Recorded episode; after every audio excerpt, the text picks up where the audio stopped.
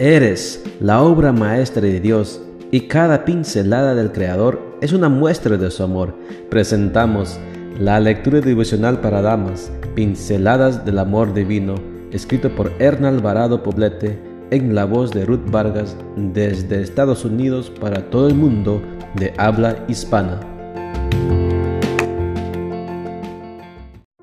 Muy buenos días querida amiga.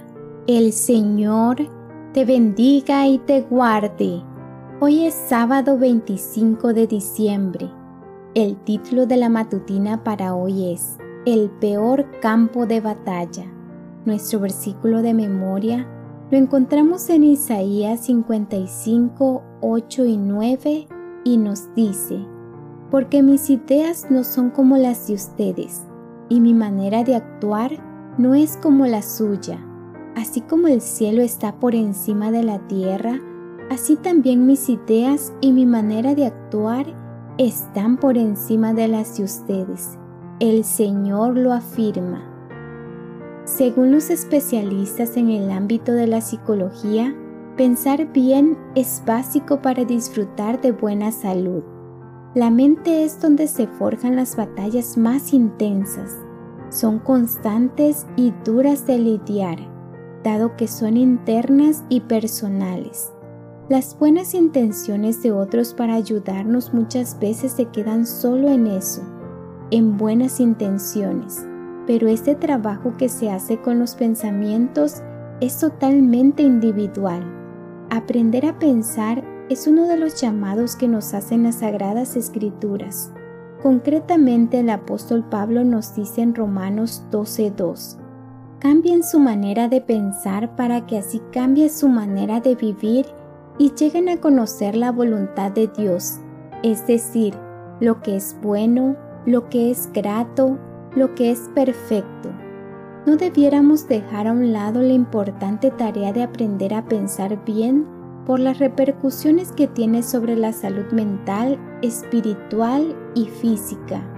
Existe un conflicto entre el bien y el mal, entre Dios y Satanás, y nuestra mente es el campo de batalla donde se lleva a cabo. Para salir vencedoras, hemos de protegernos con toda la armadura que Dios nos ha dado para que podamos estar firmes contra los engaños del diablo, porque no estamos luchando contra poderes humanos, sino contra malignas fuerzas espirituales del cielo, las cuales tienen mando, autoridad y dominio sobre el mundo de tinieblas que nos rodea. Por eso, tomemos toda la armadura que Dios nos ha dado, manténganse firmes revestidos de la verdad y protegidos por la rectitud.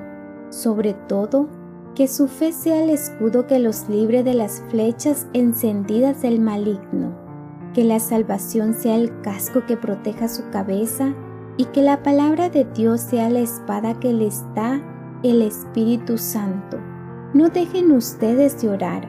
Efesios 6, 10 al 18.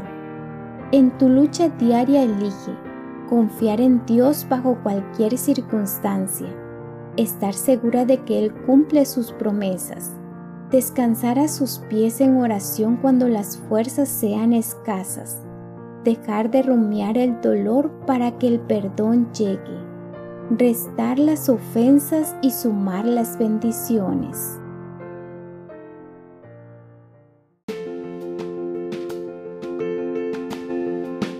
Les esperamos el día de mañana para seguir nutriéndonos espiritualmente. Bendecido día.